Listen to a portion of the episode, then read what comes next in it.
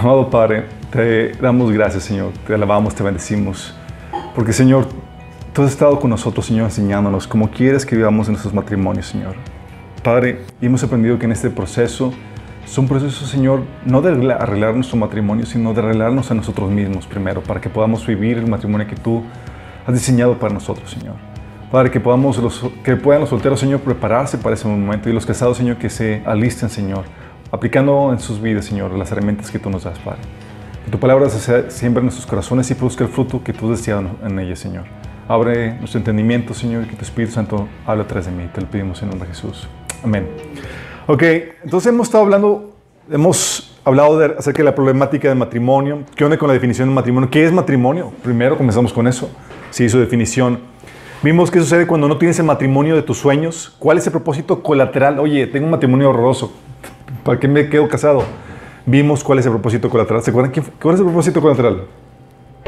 Híjole, ¿para qué pregunto? ¿Para qué les pongo? Todo obra para bien Ok, propósito colateral, chicos, acuérdense, repásenlo. Es material así ABC de, de la fe. Es, acuérdense que nuestra santificación, cuando te toca un esposo o una esposa que resulta odiosa o horrenda, es para que tú te puedas santificar. Sí. Eh, vimos eh, qué onda con la misión, qué pasa cuando el matrimonio no está enfocado en la tarea o en la misión que Dios eh, nos encomendó. Se vuelve un matrimonio ensimismado que quiere como meta las, las metas de este mundo. Vimos qué onda con el tema de la autoridad, cuál es la mayoría de edad, ¿sí? si necesitas o no permiso para casarte con tus padres. Vimos también el tema de, de quién es la máxima autoridad en la familia. Vimos el modelo espiritual, cómo el matrimonio debe, debe reflejar el modelo de la relación entre Dios y su pueblo. Y todo lo que queremos aplicar en el matrimonio está, se desprende de ese modelo. De hecho, es tan importante es para el cristiano que viva este modelo porque eh, debe de reflejar ante el mundo, ante el resto de las, de las personas, que el modelo que Cristo propone es viable. Porque tú estás invitando a la gente que se entregue a Cristo así como, y se someta a Él, así como tu esposa, en teoría, se somete al marido. Sí. ¿Cuál es la lógica de esto? Entonces vimos lo importante de eso, vimos el reto de la mujer en este modelo espiritual que es la sumisión. Sí. El reto del hombre, ser autoridad. Sí. Vimos el juicio de los mandilones, ¿se acuerdan? Qué heavy. Sí. Vimos el tema del divorcio cristiano, muy importante. Oye, me quiero divorciar. ¿Qué onda? Ah, bueno, vimos qué onda con eso. Sí. Ya cuando vimos el tema de la plenitud, ya para comenzar, ok, ¿cómo empiezo a edificar un matrimonio que no llega al divorcio? Bueno, tienes que aprender a ser pleno por ti mismo primero. Y eso comienza con la soltería. Desde soltero tienes que aprender a ser pleno. Si tú te quieres casar para ser feliz, wrong, reprobado eh, eso. Es, de hecho, es uno de los principales factores de fracaso en el matrimonio, que te casarte para ser feliz. Eso significa que eres incompleto, que no eres pleno y que estás esperando que tu pareja se aviente la tarea de ser lo imposible, que es hacerte feliz. Nadie te va a poder hacer feliz, nada te va a poder hacer feliz, solamente Dios. Y si tú no aprendes a ser feliz con Dios, ya diste el primer paso para el fracaso. Sí. Luego vimos, ok, eh, ya sé dónde comenzamos esta recapitulación. Eh, vimos el reto del varón, hemos comenzado y tenemos que comenzar con la cabeza de la cabeza, que es el varón. ¿sí? Si, si el varón se alinea los diseños y los planes de Dios, todo empieza a encajar más fácilmente. ¿sí? Eso no, eso no significa que si la mujer no se alinea no produzca cambios, sí puede producir cambios, pero son más complejos. ¿sí? Vimos eh, que el reto para el varón, habíamos comentado que es el ejercicio de la autoridad. ¿sí? Oye, amo a mi esposa, pero también amo a Dios. Y quiero complacer a Dios, pero también quiero complacer a mi esposa. Y eso se complica porque a veces Dios quiere una cosa y mi esposa quiere otra cosa. ¿sí? Entonces, habíamos comentado que anda con eh, el reto de, ejercer autoridad, una autoridad que, que busca eh, implementar la voluntad de Dios. Vimos también que el reto para el varón no solamente es ejercer su autoridad, sino ejercer un liderazgo que inspire, ¿sí? Que inspire, ¿se acuerdan? Amor y respeto. La Biblia ordena a tu esposa y, a tu familia que, respeten a la cabeza, al, al, varón, ¿sí? Pero hemos platicado que aunque la Biblia ordena para ellos, no es suficiente la ordenanza de Dios, ¿se acuerdan? Dios te ordena que lo ames. Pero sin embargo dice la Biblia que tú no lo amas porque Dios te lo ordena. Que tú lo amas porque Dios te amó primero. Y lo demostró, conquistó tu corazón. Y la misma forma tenemos, tiene que el hombre eh, aplicar en, la familia. No vas a conseguir el amor y el respeto nada más porque la Biblia te lo ordena. Dices como que respétame porque quise la Biblia. No, tienes que inspirar eso. Y el reto es cómo lograr eso. Habíamos platicado que el amor y la sabiduría son las columnas del buen liderazgo. Tiene que ser un liderazgo que, ejerce, que muestra el amor y la sabiduría. Y eso, estamos hablando, ah, platicamos que es producto de lo que hay en el corazón. Oye, ¿estás pleno en Dios? Si no hay plenitud, si estás vacío, no vas a mostrar el amor que Dios demanda de ti. Sí. Oye, también las heridas. Si no, hay, eh, has resuelto tus heridas, va a salir el dolor y vas a terminar desquitando y maltratando a, a tu familia y a tu esposa. Sí. También tiene que ver con lo que hay en tu mente. Hay gente que tiene el deseo de amar a sus esposos, pero tienen paradigmas equivocados. Aprendieron que el machismo es correcto en la familia. ¿sí? O tienen las formas equivocadas, o no saben cómo, hay ignorancia. ¿sí? habíamos platicado el pasaje de la Biblia que la mujer necia con sus manos destruye su hogar y suplica también el varón. ¿sí? ¿Qué, es ¿Qué, la necesidad de la ignorancia? Muchas veces no sabemos qué hacer. ¿sí? ¿Cómo, cómo mostrar eso? Pero entonces es la sabiduría y el amor lo que hace, eh, lo que caracteriza al buen liderazgo. El problema es que la gran mayoría de los hombres, sin embargo, no saben cómo manifestar dicho amor a sus esposas y familias, en términos ya prácticos. Ok, ¿cómo lo hago? Quiero amar a mi familia, la amo, pero pues al parecer lo que hago no, no funciona, no, no, no, no están sintiendo que, que, que, que, los ames, sí. Y la situación es que o no, lo, o no se manifiesta porque tienes tu vaso vacío, tienes tu corazón, no has recibido el amor de Dios, o el varón lo manifiesta mal pensando que amando a sus esposas es concediéndoles todo lo que ellas desean y sometiéndose a su voluntad, o sea, haciendo, cumpliendo sus, todos sus caprichos, ¿sí? Porque a veces las mujeres así lo proponen. Dice, ah, si no de esto es que no me amas. Y ahí va el hombre, ah, pues oye, autor que me diga a mi esposa. Sí, porque te lo condicionan muchas veces. Y el hombre a veces inmaduro cae en esos juegos. O a veces simplemente no sabe cómo mostrar el amor correctamente. Y hoy vamos a aprender cómo amar a nuestras esposas, cómo amar a nuestras familias. Y esto, chicos, es...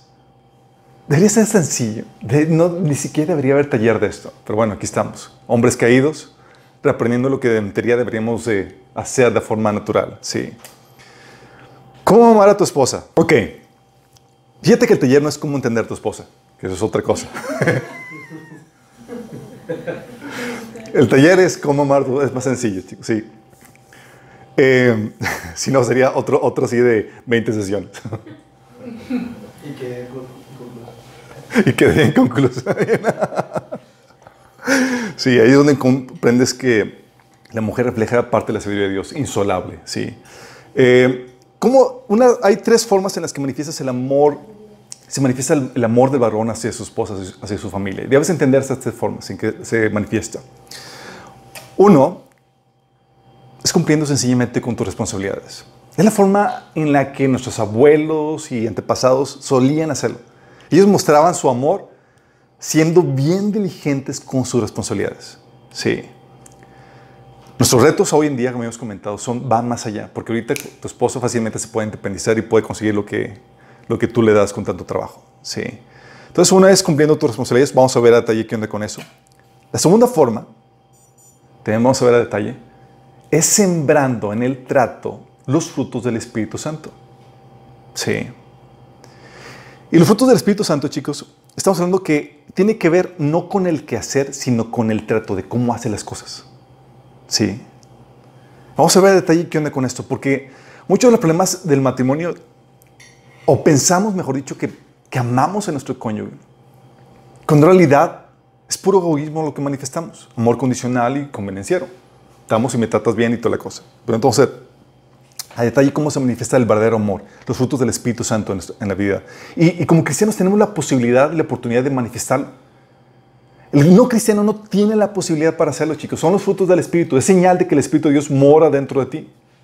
El problema es que muchas veces no sabemos cómo detonar ese, ese, ese poder del Espíritu Santo en nuestras vidas. Vamos a ver qué onda con eso. Y la otra forma, la tercera forma en que se manifiesta el amor a tu esposa, es satisfaciendo sus necesidades emocionales. ¿Las mujeres tienen necesidades emocionales? Los hombres, sí. tienen necesidades emocionales. La problemática es que no son las mismas necesidades emocionales que las del hombre. ¿sí? O se manifiestan o se tratan o se abordan de forma diferente que las del hombre. Y muchas veces pensamos que amando a nuestras esposas es dándole el mismo trato emocional que, nos gustaría que nos trataran a nosotros. y nomás la fórmula así no funciona, chicos. ¿sí? Vamos a ver qué un detalle con eso. Las mujeres tienen ciertas necesitan ciertos tratos que a los hombres ni siquiera les damos importancia, pero las mujeres son muy importantes. Sí. Entonces vamos a comenzar con cumpliendo tus responsabilidades. Oigan, no vamos a ver todo del día de hoy. Sí. Vamos a ver solamente una parte, vamos a ver hasta dónde llegamos. Sí, pero es importante que veamos esto. Ok, cumpliendo responsabilidades es la forma más sencilla de, de llevar a cabo esto. Um, pero para esto tenemos que entender, eh, tenemos que comprender o recordar lo que hemos visto cuando vimos la definición del matrimonio. El matrimonio se acuerdan que era un pacto entre dos personas en donde, eh, así, donde se comprometían delante de Dios a cumplir siete responsabilidades dentro del pacto matrimonial. Esas responsabilidades son las obligaciones que, cumple, que tiene cada pareja para el uno con el otro. Y es un pacto, es un voto que se hace delante de Dios. Habíamos visto las, las responsabilidades del, del varón, ¿sí? Que era proveer dirección y enseñanza, eh, proveer económicamente, alimento, vestido, proveer sexualmente, ¿sí? proveer eh, protección, ¿sí? Eh, dirigiendo la crianza y proveyendo efectivamente. Vamos a dejar la, parte efectiva para, para, después, pero vamos a ir irnos con, primero con la, con la dirección y la enseñanza. ¿sí? Ah, la dirección y enseñanza, chicos, vamos a comenzar con ello, pero tienes que entender esto. Suena sencillo, pero la verdad es que esto asunto de las responsabilidades, muchos hijos y muchas esposas se han resentido con sus esposos porque, porque no cumplieron simplemente con, con sus responsabilidades. ¿sí? No les mostraron el amor en los temas más básicos que es en esto. ¿sí? O lo cumplieron mal, lo hicieron, simplemente no mostraban interés en, en hacerlo diligentemente. Y esta es la forma más sencilla, más básica de hacerlo. Como les comentaba, es la forma en la que los abuelos y demás tal vez no eran muy cariñosos, pero eran sumamente diligentes en el cumplimiento de sus responsabilidades. Tal vez no recibían el abrazo, ni el afecto, ni mostraban el amor de otra forma, pero en la diligencia en que no faltara pan en la mesa y en que se, se rompían el lomo con tal de, cumplir con sus responsabilidades, lo hacían. ¿sí? Y una de las, de las eh, responsabilidades que tiene el varón es, proveer la dirección y la enseñanza. Dice la Biblia en Efesios 5:23 que el esposo es cabeza de la esposa, así como Cristo es cabeza y salvador de la iglesia, la cual es su cuerpo. Y ser cabeza no solamente es una posición de privilegio, es una, una posición de responsabilidad. ¿Qué hace la cabeza? Dirige. Sí, tiene que dirigir todo el, el proyecto familiar. Y es aquí donde parte de su dirección es proveer dirección espiritual y enseñanza espiritual. De hecho, ¿se acuerdan cómo abordó Dios a Abraham en cuanto a esta tarea, a esta función que, puso Abraham? Fíjate lo que dice en Génesis 18, 19. Dice Dios con respecto Abraham. Yo lo he elegido para que instruya a sus hijos y a su familia a fin de que se mantengan en el camino del Señor y pongan en práctica lo que es justo y recto. Así el Señor cumplirá lo que le ha prometido. Fíjate que no se lo delegó a la esposa. Es responsabilidad de la cabeza proveer esta dirección, esta instrucción espiritual. Sí. Eh, de hecho, por eso en, 1 Corintios 14, 35 ah, mencionaba eh, Pablo de que si las mujeres tenían alguna duda en la iglesia, ¿sabes a quién deberían de preguntarle? No al pastor, al esposo, imagínate. Si llega a la casa, oye, amor, no entendí lo que me dijo. Y el esposo tenía la responsabilidad de responder asuntos de la Biblia y teología y, y instrucción espiritual. Imagínate. ¿Sí? Ahora, tan crítica esta vez es la situación que llega la esposa a instruir al marido, porque nomás no se aplica, ¿sí? Lamentablemente. Entonces, esa es una de las primeras responsabilidades, proveer eso. Hay muestras de desamor en ese sentido, cuando el hombre, el varón, se muestra apático por la condición o instrucción espiritual del cónyuge de la familia. O sea, la cuestión espiritual le vale. Eso es una muestra de desamor, chicos. Sí. Oye, si tienes tiempos con Dios, tu esposa, si tus hijos están caminando con el Señor, si están siendo bien instruidos por la palabra de Dios o no, si te vale eso, ¿sí? si no te importa, no tienes diligente para ver, ver eso, es señal de que estás, estás mostrando desamor, realmente no te importa. Y es uno de los puntos más importantes, ¿sí? Porque podrá faltar la comida, podrá faltar, va a haber crisis económica, podrá faltar otros aspectos, pero el alma, el espíritu, es eterno, ¿sí? Y tú debes de velar por la eternidad de tu familia. Sí. Entonces, y, pero típicamente esta falta, esta apatía, esta indiferencia ante la condición espiritual o la, falta de instrucción espiritual hacia la familia, hacia la esposa, hacia la familia es producto de tu condición espiritual. Sí. Simplemente no hay esa relación con Dios que florezca y que te haga sentir compasión por los que no están viviendo la misma situación que tú estás viviendo. ¿Se acuerdan? Habíamos platicado que para poder tener compasión eh, de otras personas, por lo menos espiritualmente, tienes que tener o estar viviendo en una mejor posición espiritual para que puedas sentir eso. Digo, una persona pobre no siente compasión por un, por un rico. es alguien que tiene, siente compasión por, lo que, por el que no tiene. Sí. Muestras también desamor cuando no tomas las medidas para poder ser esa dirección en sabiduría y en conocimiento. Oye, te invitan a la iglesia que tomes tal taller. Oye, te invitan que a veces en el discipulado o que seas, que avances en tal, en tu conocimiento de la Biblia y demás, y tú apático. Ese, esa apatía muestra, sabes que me importa, y no solamente es para ti, es, no te importa tu responsabilidad para con tu familia. Porque no solamente es para ti, es para con tu familia. ¿sí? Cuando no tomas el liderazgo y dejas que, por ejemplo, también se tomen decisiones equivocadas, para muchas veces el hombre para evitar conflictos. Ah, mi esposo, mis hijos, y tú sí calladito por contar de evitar problemáticas. Eso también es, es, desamor. No estás cumpliendo con tu función o con tu responsabilidad de ser dirección, de, dar dirección y enseñanza espiritual. Sí, es una responsabilidad de los padres. Por eso todo comienza con, con tu condición o tu situación espiritual. Sí. Si estás bien en este sentido, vas a mostrar el amor en esto. ¿sí? No te va a valer la situación espiritual de tus hijos ni tu esposa, sino vas a ser diligente para proveer y ayudar a que crezcan espiritualmente. ¿sí? Es, en teoría el hombre es el, el pastor, el sacerdote de su familia. Y es su principal responsabilidad. Interesante, ¿no?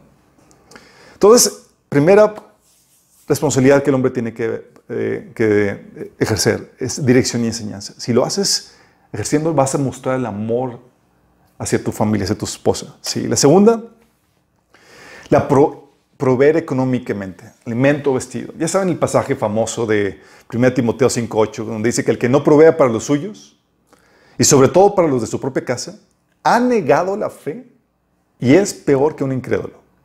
¿Se acuerdan? Está el, está el cristiano el incrédulo y el cristiano que no provee para su, con su familia. Sí. Ahí de cateo a cateo, chicos. sí, es peor que un incrédulo, dice la, dice la Biblia. Y fíjate que aquí habla de que han negado la fe, apostatado. No solamente se apostata, se niega la fe con, con creer herejía, sino también con vivir de una forma que no sea conforme a la del Evangelio. Sí. La Biblia te enseña que debes de proveer para los tuyos y hay un montón de pasajes que hablan acerca de eso. De hecho, la Biblia te enseña que para proveer para los tuyos a veces es necesario trabajar muy arduamente. Dice, por ejemplo, Hechos 20, 35, hablando Pablo. Con mi ejemplo les he mostrado que es preciso trabajar duro para ayudar a los necesitados, recordando las palabras del Señor Jesús. Además dicha en dar que en recibir. O 2 Tesalonicenses 3, 9.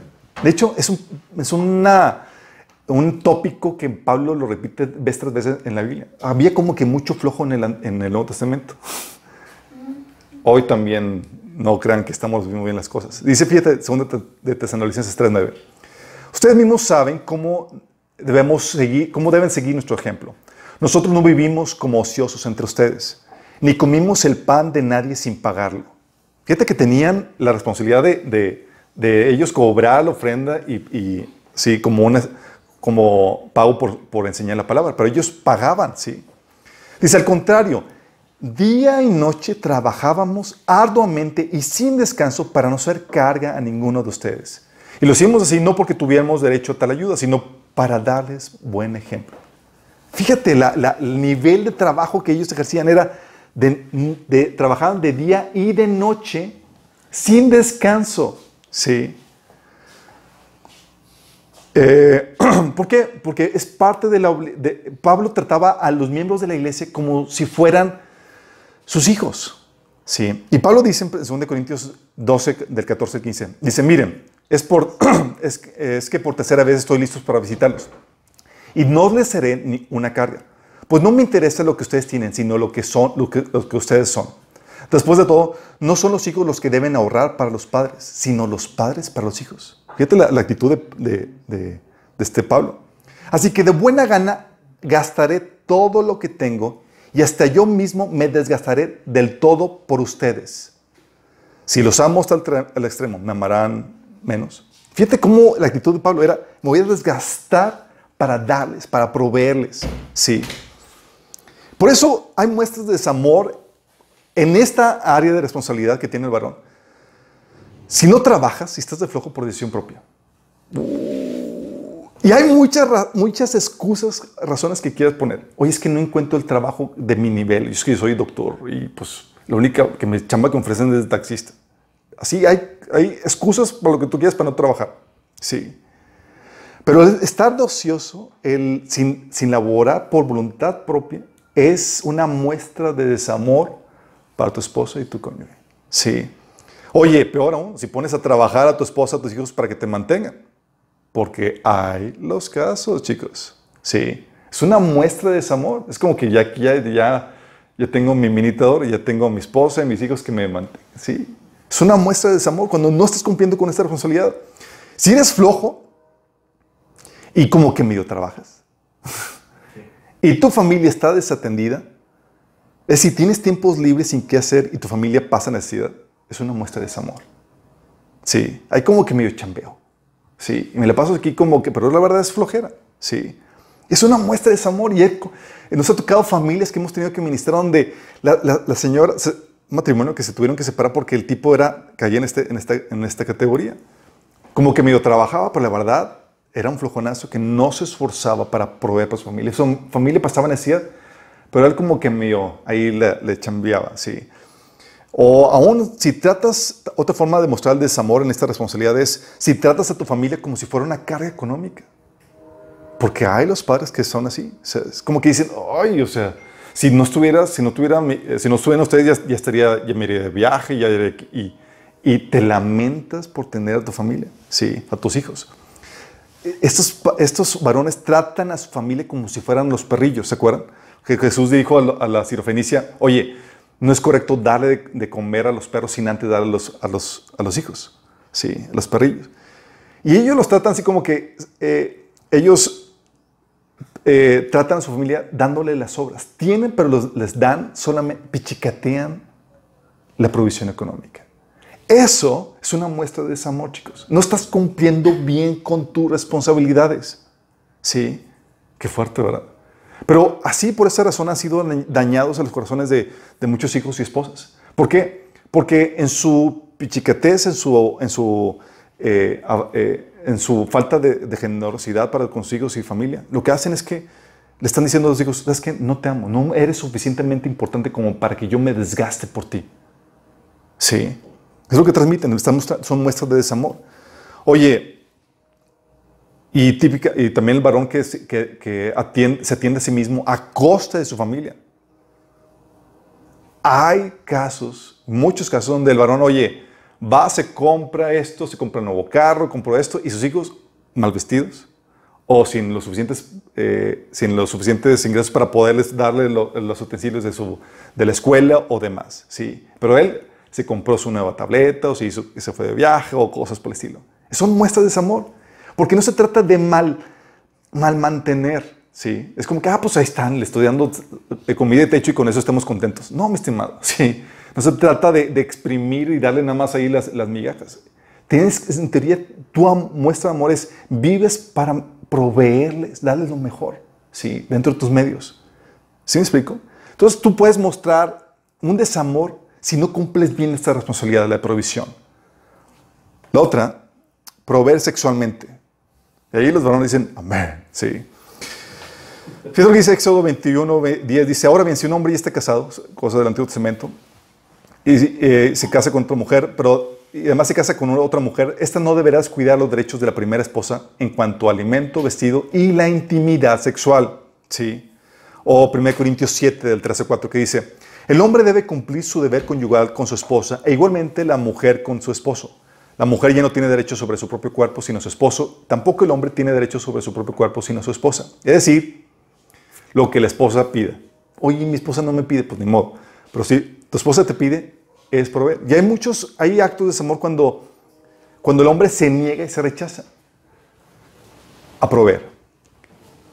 Y dices, ¿cómo puede ser eso? Sí, sí hay casos, y nos ha tocado casos que tenemos que, nos, nos ha tocado casos, casos, que hemos tenido que ministrar en ese sentido, en donde el hombre desatiende las necesidades sexuales de las esposas, increíble, pero sí. Y los solteros no, tal vez no entiendan esto, pero hay veces donde tienes, estás desgastado y demás. Y una plática que tenía con otros, con otros varones casados, decían, es que a veces mi esposa me levanta en la madrugada y cuando tengo mucho sueño para tener relaciones. Y pues, ni modo que le diga que no. y él se quejaba de, de, tener relaciones sexuales estando casado, digo, estando cansado. Sí, pero ese es aquí donde se aplica el principio, donde aunque estés cansado y demás, te das y suples esa necesidad para tu esposa. Entonces, hay muestras de desamor cuando te niegas o la rechazas, o si la abandonas en esta área. No eres cuidado en procurar esta área para su esposa, satisfacerla. O incluso si la maltratas en esta área. A veces los hombres son tan canallas en cuestión de los comentarios tan hirientes. O llega la esposa con lo mejor tratando de tener un momento romántico y el esposo lo primero que en vez de decir, dar una gracias o demás, empieza la crítica. ¿Qué es esto? ¿Y por qué estás vestida así? ¿O qué ando con esto? No haces eso. Es una muestra de desamor. Sí. Y hay hombres que son así bien... Por eso es en ese sentido. No hieres a la mujer en ese sentido, físico, verbalmente, sin en la cuestión sexual. Entonces, tienes que cumplir esto y hacerlo bien. Pero hacer mal este, este, cumplir de forma equivocada esta responsabilidad te hace generar una muestra de desamor para tu cónyuge. Sí. Lo otro, proveer protección. Habíamos comentado que el hombre, en Emías 4:14 y y otros pasajes hablan de que eh, el hombre se enlista en la guerra porque es el responsable de proveer protección a la familia. Por eso que cuando llaman la guerra, toda la Biblia siempre se llamaba al varón. Y eso era común denominador en todas las sociedades. ¿sí? No se manda a las mujeres a que defiendan a los varones. ¿sí? Estaría muy cómico ese tipo de situación. Sí. Y eh, de hecho en Emías 4.14 dice... Eh, no les tengan miedo, acuérdense del Señor que es grande y temible. Peleen por sus hermanos, sus hijos e hijas, sus esposas y sus hogares. Es parte de la responsabilidad del hombre. Sí. Pero sin embargo, en el, bajo el nuevo pacto, esta responsabilidad de, dar protección adquiere una nueva dimensión porque la Biblia nos enseña que no tenemos lucha contra carne ni sangre, sino contra principados, potestades y huestes de maldad en, en las regiones celestes. Efesios 6, 12 habla acerca de eso. Por eso, una de las cosas o responsabilidades del hombre no solamente es guardar físicamente, proteger a su familia físicamente, sino muy principalmente ahora en nuestros tiempos, proveer protección espiritual. Sí. Por eso Pablo mencionaba en 2 Corintios 11, 29, cuando alguien se siente débil, no comparto yo su debilidad. Y cuando alguien se le hace tropezar, no ardo de indignación. Porque el hombre tiene la responsabilidad de proteger a su familia y muy principalmente de forma espiritual. Acuérdense quién es el pastor de la familia. Es el varón. No es el líder de la iglesia. Es el esposo. Sí. Hechos 20, del 28 al 31. Bajo este contexto, bajo esta mira, podemos ver que aplica este pasaje que dice, entonces cuídense a sí mismos y cuiden del pueblo de Dios. Y el varón tiene, ha recibido bajo su consigna, cuidar del pueblo de Dios. Es su esposo y sus hijos que son parte de la familia de Dios. Dice, alimenten y pastoreen el rebaño de Dios, su iglesia comprada por su sangre sobre quien el Espíritu Santo les ha designado ancianos. Sé que después de mi salida vendrán en medio de, ustedes falsos maestros como, como lobos rapazos y no perdonarán al rebaño. Incluso algunos hombres de su propio grupo se levantarán y distorsionarán la verdad para poder juntar seguidores. Cuidado. Recuerden los tres años que pasé con ustedes, de día y de noche, mi constante atención y cuidado, así como, así como mis muchas lágrimas por cada uno de ustedes. Fíjate, la, esas son responsabilidades para los pastores, pero también se aplica a ti como varón, jefe de, tu familia. ¿Por qué? Porque tú tienes la responsabilidad de vigilar y velar por el bienestar espiritual de tu familia. ¿Sí? Entonces, muestras o das señales de desamor cuando, eh, cuando expones a tu familia, no lo proteges. Cuando tomas decisiones que, que exponen a peligro a tu familia o que benefician a otros a costa de tu familia. Sí, eso son muestras de desamor. O también muestra desamor si, si velas, eh, si no velas y, no proteges la vida espiritual de tu familia con tu enseñanza y tu supervisión. A ver, hijito, ¿qué iglesia fuiste? ¿Qué están enseñando ahí? O sea, te involucras, ¿sí? Oye, ¿cómo está la vida espiritual de tu hijo? O sea, si no intervienes para librar de malas compañías, malas enseñanzas, malos pastores, estás fallando en esto y estás dando muestras de desamor. Porque es tu responsabilidad. Sí. Oye, si no estás orando por la protección de los tuyos, básico. no estás dando muestras de desamor. ¿Sí? Aquí es donde el varón, en teoría, debe dominar el tema de la guerra espiritual. Sí. De hecho, dimos un taller de cuántas sesiones, siete sesiones de la guerra espiritual. O sea, no es cualquier cosa. Debes dominarlo. ¿Por qué? Porque tú eres el responsable. Sí. Dirigir la crianza. Aquí a veces el varón piensa que es un asunto completamente delegado a la mujer, donde ya él no, no mete mano en esto. Pero la Biblia te enseña todo, todo lo contrario. Habla de que el hombre es, es el que dirige este proceso de enseñanza. De hecho, dice Proverbios 1, por ejemplo, Hijo mío, escucha las correcciones de tu padre. Sí, el, padre involucrado en la corrección de su hijo. Dice, y no abandones las enseñanzas de tu madre. También los dos involucrados, pero están involucrados los dos. Dice, y luego eh, Dios te habla del trato que tiene para con nosotros. ¿Y sabes cómo Él se pone? Se pone Él como un padre. Dice, por ejemplo, Proverbios 3:12. Porque Jehová al que ama castiga como el padre al hijo a quien quiere. Hablando de que es que la señal de un padre amoroso es que se involucra en la crianza. ¿Cómo? Castigando al hijo cuando se desvía. Sí. Ha tocado casos, chicos, donde, casos tan terribles, ah, eh, llega el, alumno con, un maestro amigo mío, dice, eh, porque lo amenazó, le dijo, al final quiero hablar contigo, sí. Le dice, si vuelves a, portarte así con tus compañeros, voy a hablar con tus papás.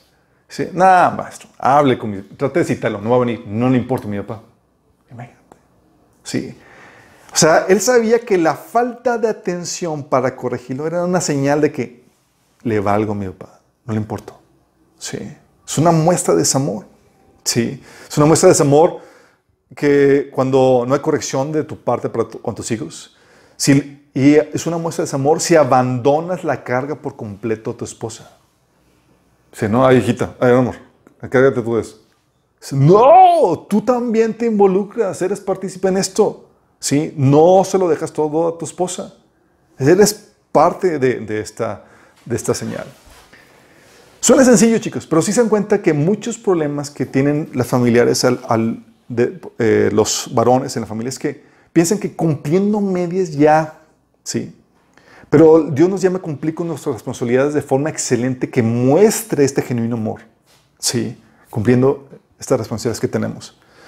Oye, proveyendo efectivamente, vamos a verlo al final, que tiene que ver con satisfacer las necesidades emocionales. Pero otra forma que habíamos platicado de mostrar el amor es sembrando el fruto del Espíritu en el trato con tu cónyuge. Fíjate, tú puedes proveer económicamente, tú puedes eh, proveer enseñanza y demás, pero el fruto del Espíritu Santo, chicos, es se manifiesta en el trato, en esas formas sutiles en cómo te llevas con las personas. Sí. Y esto aplica, lo que vamos a ver, aunque lo vamos a enfocar en el hombre, aplica a hombre y mujer, chicos. Sí. ¿Se acuerdan fruto del Espíritu Santo? Gálatas 5 del 22 al 23. En cambio, el fruto del Espíritu es amor, alegría, paz, paciencia, amabilidad, bondad, fidelidad, humildad, dominio propio. No hay ley que condene estas cosas. Todos estos frutos del Espíritu Santo son para regular la forma en que debes tratar a las demás personas. ¿Cómo debe ser tu trato? Sí. De hecho, son lo que se conoce, los frutos del Espíritu Santo son lo, que se conoce como los frutos del amor. ¿Se acuerdan eh, Corintios 13? Que el amor es... Todo esos son los frutos del Espíritu Santo. Los frutos del Espíritu Santo son sinónimo, sinónimo a los frutos del amor. El amor es paciente, es bondadoso. El amor no es envidioso, ni jactancioso, ni orgulloso. No se comporta con rudeza, no es egoísta, no se enoja fácilmente, no guarda rencor, no se deleita en, la maldad, sino que se regocija en la verdad, todo lo disculpa, todo lo cree, todo lo espera, todo lo soporta. Y se dan cuenta, eso tiene que ver con el carácter. Los frutos del Espíritu Santo son, tienen que ver con el carácter que se manifiesta con el trato eh, interpersonal. Por eso cuando ponen ahí que en vez de amor pongas tu nombre para ver qué tal estás. si estás cumpliendo. Oye, Alberto es paciente, es bondadoso, Alberto no es envidioso, eh, porque tiene que ver con el carácter. ¿sí? Y aquí quiero aclararte algo. ¿sí? Los verdaderos frutos del Espíritu Santo se dan con gente que no los tiene. Déjame aclararte esto. Cristianos y no cristianos pueden ser amables. Cristianos y no cristianos pueden amar. La diferencia entre el cristiano con los frutos verdaderos y el no cristiano con los frutos falsos es que el cristiano con el fruto verdadero lo puede manifestar a la persona que no se lo da. ¿Sí? Fíjate lo que dice Mateo 5 del 46 al 47. Si solo amas a quienes te aman, ¿qué recompensa hay por eso? Hasta los corruptos cobradores de impuestos hacen lo mismo. Oye, amas, sí, yo estoy mostrando, sí, pues amas a quien te ama, pues no tiene chiste. Sí, hasta los paganos corruptos hacen lo mismo. Eso no es fruto del Espíritu. Qué fuerte, ¿verdad? Es un falso fruto del Espíritu. El verdadero fruto, si, el verdadero amor se manifiesta con las personas que, que no te lo dan. Dice, si eres amable solo con tus amigos, ¿en qué te diferencias de cualquier otro? Hasta los paganos hacen lo mismo. Fíjate la amabilidad que es un fruto del Espíritu Santo. Dice, hey, si solamente eres amable con los que, con los que son amables contigo, no es fruto del Espíritu. No te engañes, eso es un falso fruto del Espíritu. El verdadero fruto se manifiesta cuando lo muestras a quien no te lo manifiesta, a quien no se lo merece. Sí. Y eso es brutal, chicos, porque cuando tú siembras los frutos del Espíritu Santo, sí, eh, tú empiezas a conquistar el corazón de, las personas. ¿Por qué? Porque para, um, para el hombre natural, para el hombre natural es fácil tratar a las, demás personas como cuando les tratan a ellos, como les tratan a ellos. Ah, pues me tratas así, pues yo te trato igual, te correspondo, ¿sí? Son, el hombre natural funciona de esa forma. Por eso cuando tú comienzas con un buen trato, sembrando los frutos del Espíritu Santo, de forma natural cambias la dinámica. Y eso es que aunque la persona sea un pagano, porque tú lo estás tratando amablemente, se sienta comprometido a corresponderte. ¿Sí me explico?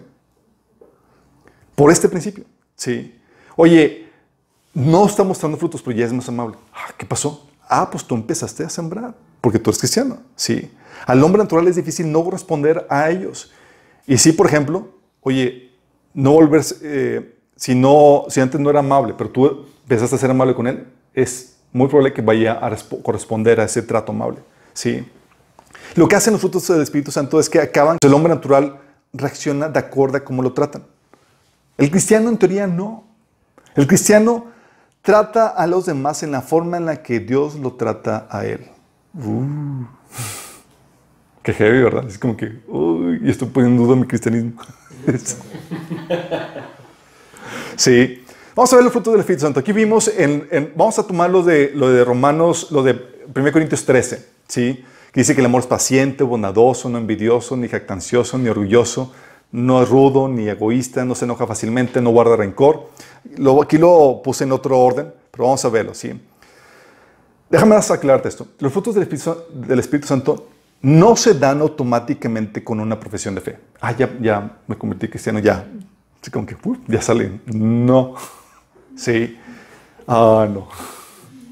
No. Sino que son resultado de pasar tiempo en comunión con Dios y resultado del trabajar del Espíritu en tu vida. Es decir, lo que hace la salvación es te da acceso a tener comunión con Dios. No tienes esa comunión con Dios, no hay fruto. ¿Sí? No se dan solos, chicos. Es producto de ese tiempo que pasas con Dios en oración y lectura de la palabra, donde Dios dejas que Dios te llene y transforme tu mente y tu corazón. ¿Sí? Entonces vamos a ver qué onda con esto.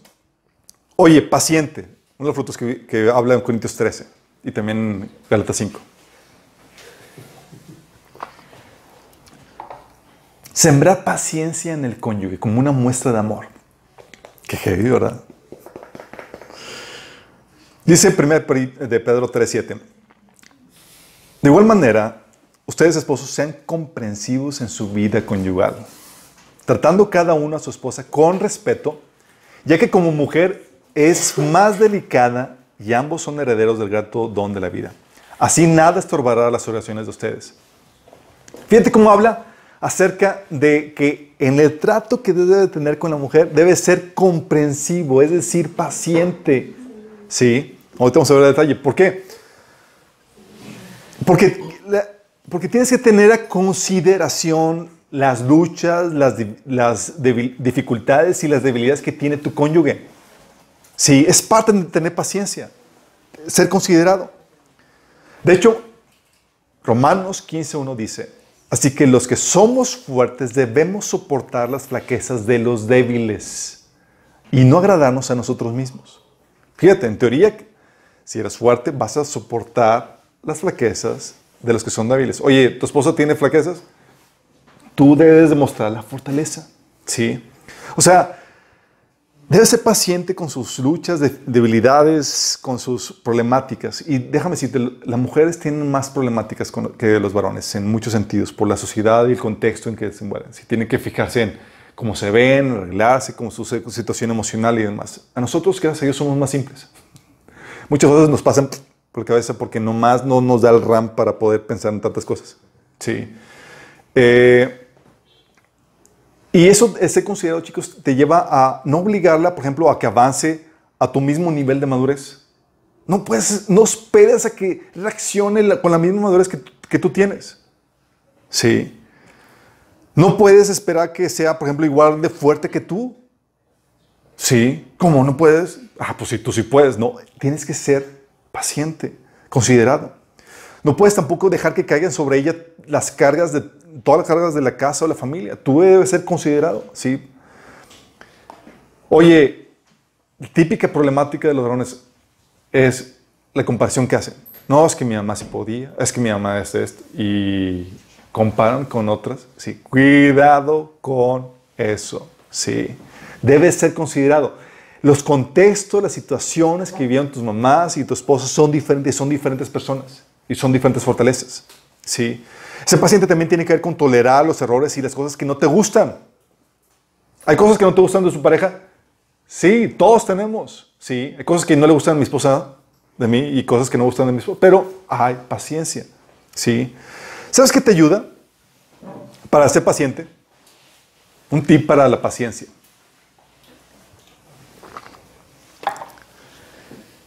¿Quieres ser paciente? Te ayuda el estar consciente de tus propios errores. Estar consciente de tus propios errores es fenomenal para poder ser paciente. Yo recuerdo, Dios me llevó un tratón de, me quejaba de, de, algunas personas que, Señor, por más que les hablo, no entienden y toda la cosa y demás. Y sí me tuvo que reprender. Dije, ¿sabes qué? Estás mal. Sí. Porque y luego el Señor me dice, porque yo soy, yo, soy muy paciente contigo con todos tus errores. Y el Señor me mostró todos mis, mis errores. Y yo, oye, no, pues sí, Señor, no, pues ya tengo paciencia para todos, ya tengo mucho. Porque el Hebreos 5.2 dice, puede tratar el sumo sacerdote con paciencia a los ignorantes y extraviados, ya que él mismo está sujeto a las debilidades humanas. Cuando estás consciente de tus debilidades y tus luchas y tus errores, con gusto eres mismo, eres paciente con los demás porque tú quieres la mismo, el mismo trato ante tus errores y detalles. Sí. De hecho, cuando estás consciente, cuando hay entendimiento de tu parte, en muchos casos ni siquiera tienes que perdonar a tu cónyuge por las debilidades o los, problemas que tiene. ¿Por qué? Porque estás consciente de su contexto, de sus debilidades. Así como a tus niños chiquitos. Sí. Oye, es de esperarse que se comporten o reaccionen de tal o cual forma porque entiendes su contexto. Son niños chiquitos. Sí. Y si ves ese contexto, tal vez tu esposa puede ser una niña espiritualmente hablando, sí, o su contexto de su familia no le ayudó a entender muchas cosas que tú entiendes o demás. Pero cuando entiendes el contexto te permite ser paciente, sí. Por eso una de las cosas que vimos cuando eh, tomamos el taller de sanidad emocional, habíamos comentado que te va a ayudar a entender el contexto de dónde está la persona parada emocionalmente y eso te va a ayudar a ser paciente con las reacciones y cosas que tiene. Porque ya sabes por qué lo tiene. Sí, ya sabes su contexto. Entonces, paciencia, chicos. Sí. Un fruto. Oye, muestra, no siembras en el trato paciencia, estás sembrando desamor, fíjate. Dice ahí también este, Corintios 13 que, y Galatas que no es orgulloso, sino humilde. El amor, sí. Filipenses 2.3 te lo ahonda más en este tema. Dice, sean humildes, es decir, considerando a los demás como mejores que ustedes. Es una excelente definición de humildad. Oye, ¿cómo puedo ser humilde? Trata a todos los demás como, si fueran mejores que tú. Pero no lo son, trátelos. sí. Y así vive la, vive la vida. ¿Por qué? Porque muchas veces, chicos, creemos que somos la última Coca-Cola en el desierto. En serio, así vivimos y a veces nos tratamos. Helada. Helada. El caliente nadie la quiere. Sí. típicamente padecemos los seres humanos de una mala autoconcepción de uno mismo. Y uno piensa que está mucho mejor. Y la tendencia natural no es a fijarse a los errores que uno tiene, sino fijarse en los errores del prójimo. Sí, entonces uno ve a los demás con peor ojo que, que a la forma que uno se ve a, sí mismo. Por eso Mateo 7 del 13 a 4 Jesús reprendía, decía, ¿por qué te fijas en la astilla que tiene tu hermano en el ojo y no le das importancia a la viga que está en el tuyo? ¿Cómo puedes decirle a tu hermano, déjame secarte la astilla del ojo cuando tienes una viga en el tuyo?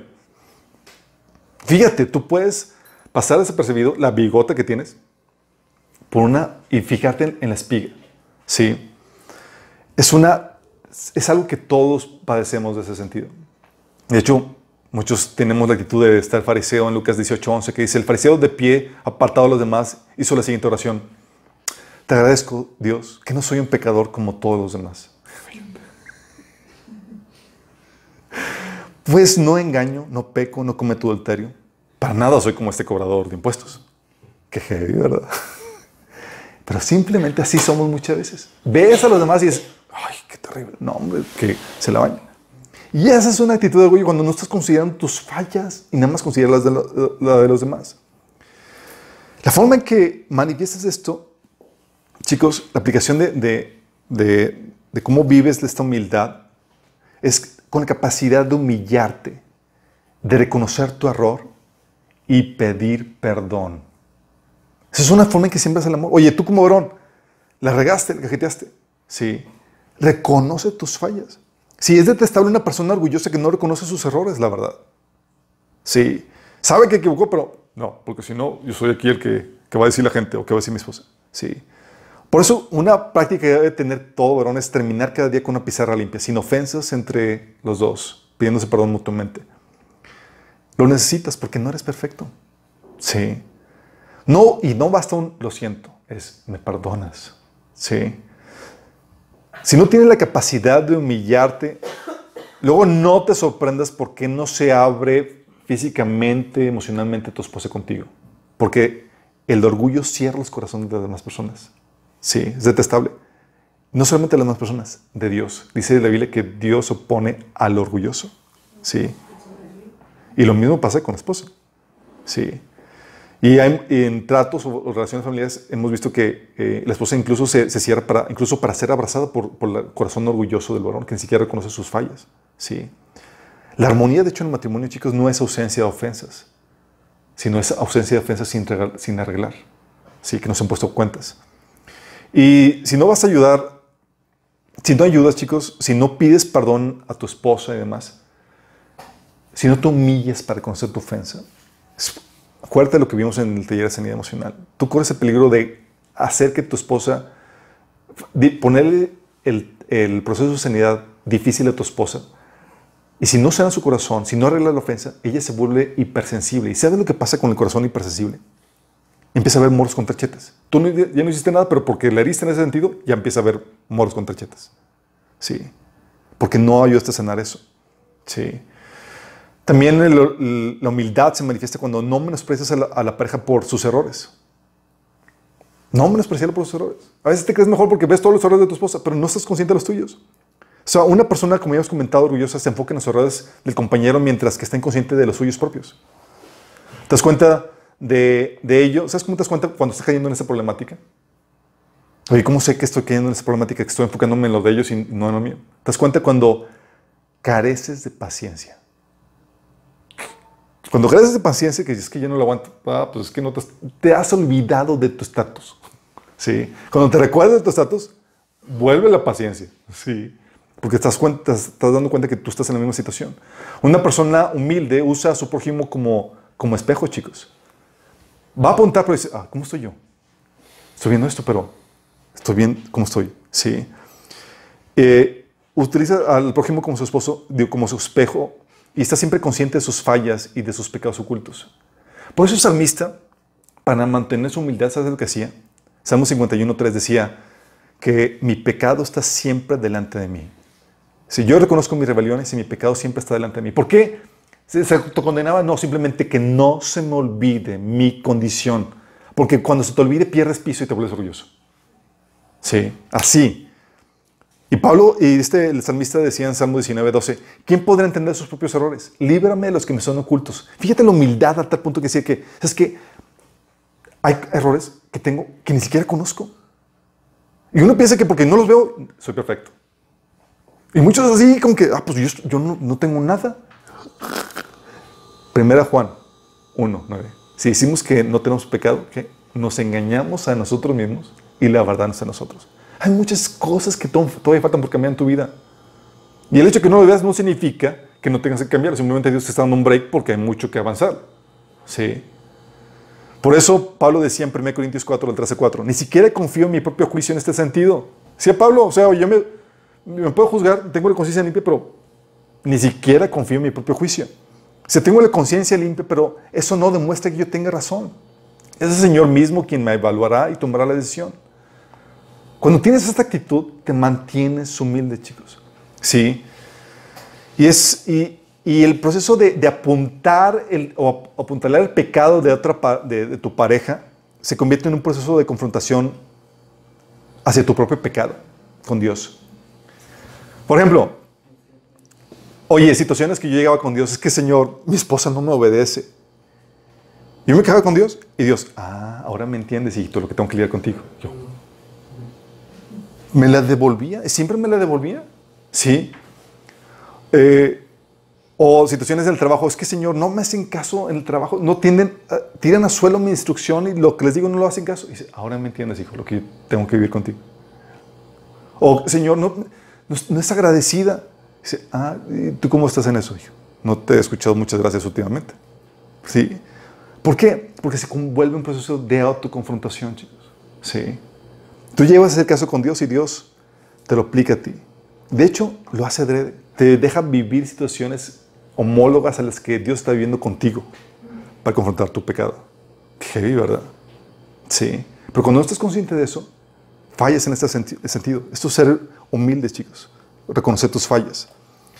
No rencoroso. No rencoroso. El amor no es rencoroso. No guarda, no guarda lista de ofensas. Dice Mateo 18, del 32 al 33.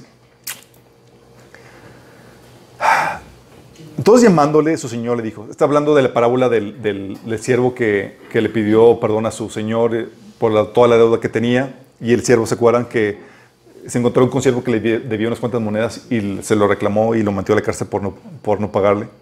Dice, entonces llamándole a su señor le dijo, siervo malvado, toda aquella deuda te perdoné porque me rogaste.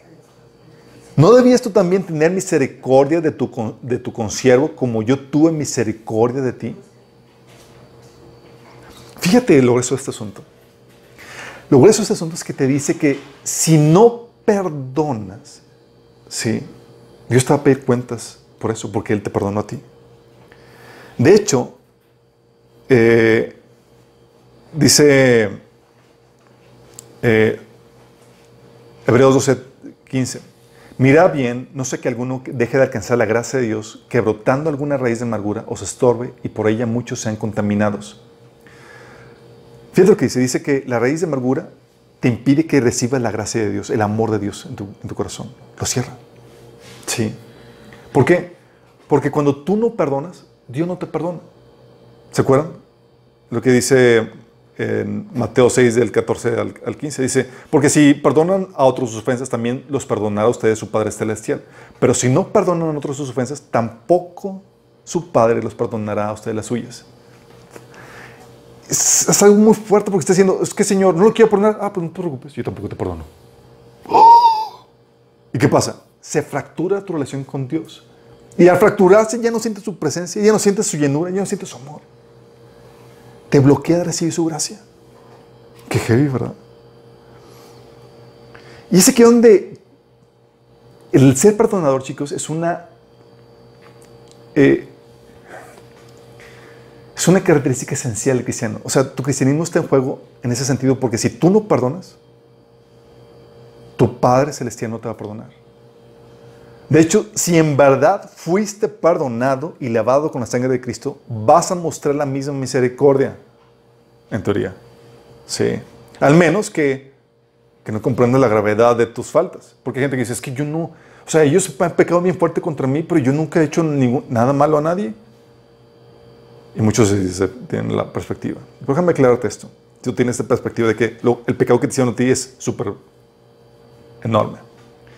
El pecado que hayan hecho contra ti, aún el más grave, no se compara con la mínima ofensa que tú le has hecho a Dios.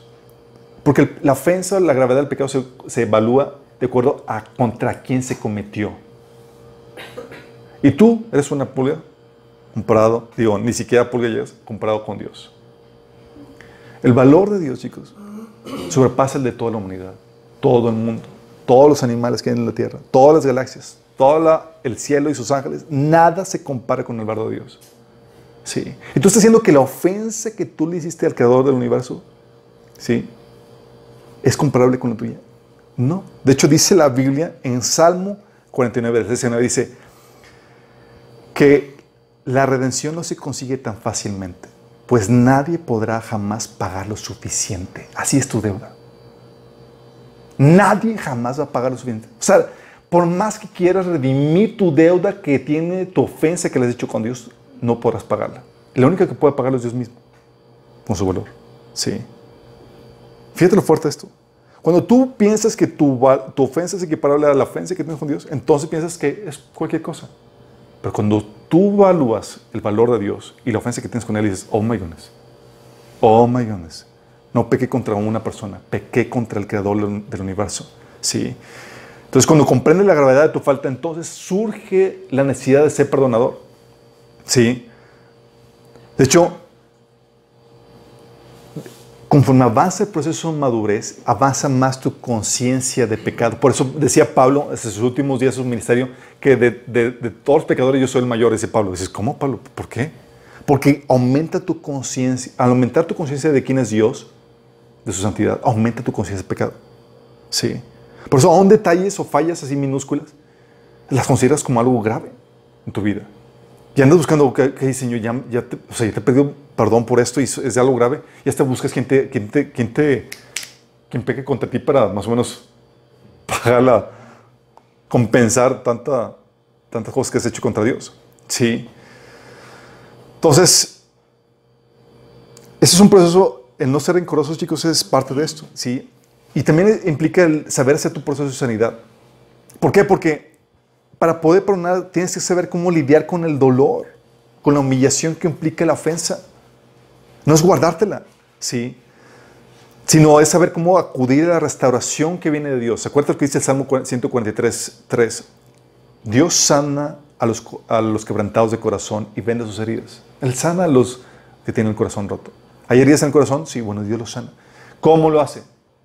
Todo un taller hablamos acerca de eso. Y eso facilita el proceso de restauración, de sanidad para que no sea rencoroso. Muchas veces se nos hace difícil perdonar porque tenemos el dolor aquí clavado y no sabemos cómo descargarlo. Sí. Es parte entonces ser perdonador. El otro fruto, no se enoja fácilmente. Uh. Pasaje que habla más, abunda más de esto. Números 14, 18. Jehová, tardo para la ira, grande en misericordia que perdona la iniquidad y la rebelión. Fíjate lo que dice Jehová tardo para la ira y dices, ah, pues eso aplica a Dios. No, mi chavo. Dice Mateo 5:58, tú debes ser perfecto, así como tu Padre en el cielo es perfecto. Dios espera que muestres la misma paciencia, que seas tardo para la ira, como tu Padre celestial es. ¿Sí? Proverbios 14, 29 dice, los que tienen entendimiento no pierden los estribos.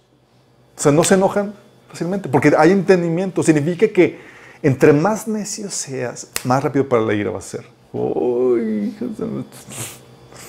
sí, los que se enojan fácilmente demuestran su gran necedad, dice ese mismo pasaje. Sí. Y eso aplica para ambos. Sí. La Biblia dice en Proverbios 21, 19 que mejor es estar en tierra desierta que con la mujer rencillosa e iracunda. Sí. Y la Biblia enseña que en la ira del hombre no obra la justicia de Dios, en Santiago 1.20. ¿Por qué? Primero tenemos que ir por partes. Aquí te estaba hablando de que el entendimiento te ayuda a no enojarte. Sí. ¿Por qué? Porque ya no tomas, por ejemplo, muchos de los enojos son porque tomamos los juicios a la ligera. Te dieron un reporte y no indagaste, ya tomaste parte y te enojaste. Sí. Tomar juicio en base a las apariencias te lleva a eso. Pero cuando hay entendimiento es, ah, déjame checar, evaluar, a ver si es cierto, déjame indagar, ¿sí? Muchas veces yo tuve que aprender esto a la, mala, en el sentido de que a veces me daban reportes o averiguaba o, juzgaba la, la, ligera y me terminaban cayendo en la boca porque, ah, estaba que no las cosas como yo creía que eran, ¿sí? Y pues con la cola entre las patas te tienes que humillar, ¿sí? Y aprendes a, déjame, déjame checar, déjame evaluar bien antes de que a ver si el enojo lo vale, si no voy a salir yo humillado y con la cola entre las patas. También el entendimiento te ayuda porque estás consciente del contexto y las debilidades de, las personas. Algo que vimos en Teoría Sanidad es que cuando hay dolor, cuando hay heridas, la gente se terapea. Y cuando ya sabes cómo es la dinámica, por ejemplo, humana de, las heridas, y estás consciente de que cuando alguien se está terapiando no toma sus palabras en serio, simplemente se está descargando. Te da entendimiento. Sí. O ya la naturaleza pecaminosa. Ya sabes que te va a en un punto, no estás con las expectativas hasta el cielo. ¿Tienes entendimiento? Sí. Lamentablemente, la mayoría de los enojos que tenemos o que mostramos son egoístas. Por eso dice Santiago que en la ira del hombre no sobra la justicia de Dios. ¿A qué me refiero con esto? No nos enojan las cosas que a Dios le enojan. No nos enoja la injusticia, la ignorancia o que el enemigo tenga esclavizado a la gente y las use o las manda al infierno. ¿Sabes qué nos enoja? Nos enoja que las cosas no salgan a nuestra manera. O que no nos den el trato que creemos que merecemos. yo, yo, yo, luego yo. O porque nos sacan de nuestra comodidad. ¿Te has enojado? Así que estás así, gusto y demás, y te, ay, te molesta. Sí. O porque no, no enojadas como tú querías. Y Dios lo hace adrede. Sí, a veces me quiero yo enojar por cosas que hacen, que pasan durante el día, que interrumpen mis hermosos planes, mi agenda. o que no salen las cosas como yo quiero. Si yo que mis hijos o que mis esposa intervienen en eso. Si me acuerdo, eh, eh, no se trata de ti, no se trata de tus asuntos. ¿De qué te enojas? ¿De que tus planes se echaron a perder? Mis propósitos son los que importan. Sí. A Dios le gusta recordarte que no se trata de ti, sino de tus planes, sino de sus planes, sus propósitos. Y también el entendimiento te ayuda porque, para lidiar con el ojo porque sabes hacer el proceso de sanidad lidiando con, la, con, la, con dicha emoción, con dicho enojo y sabiendo perdonar. Sí, no dejando que pase ese día sin que sea lidiado el sentimiento del enojo, como enseña la Biblia. Sí. Siguiente fruto. No es rudo, es aquí, cuando habla de que no es rudo, está hablando de que eres, es amable, es tierno. Y eso implica dominio propio para controlarte. Sí, igual que el enojo. Trato amable, tierno, no áspero, no duro, es parte del fruto del Espíritu. Y esto, chicos, se manifiesta muy sutilmente en, en el tono de voz. Tal vez lo que dijiste es correcto, pero la forma en cómo lo dijiste ya lo arruinó todo. Sí la forma en que lo expresaste, el lenguaje no verbal. Sí. Eso es muy sutil, por eso les digo que es, eh, eh, el fruto del Espíritu eh, regula el trato, el cómo debe ser. Sí. Por eso han escuchado el dicho de en el pedir está el dar. Es por, se pide de misma forma, pero en cómo lo estás haciendo. Sí. Hagas que hablan acerca de esto.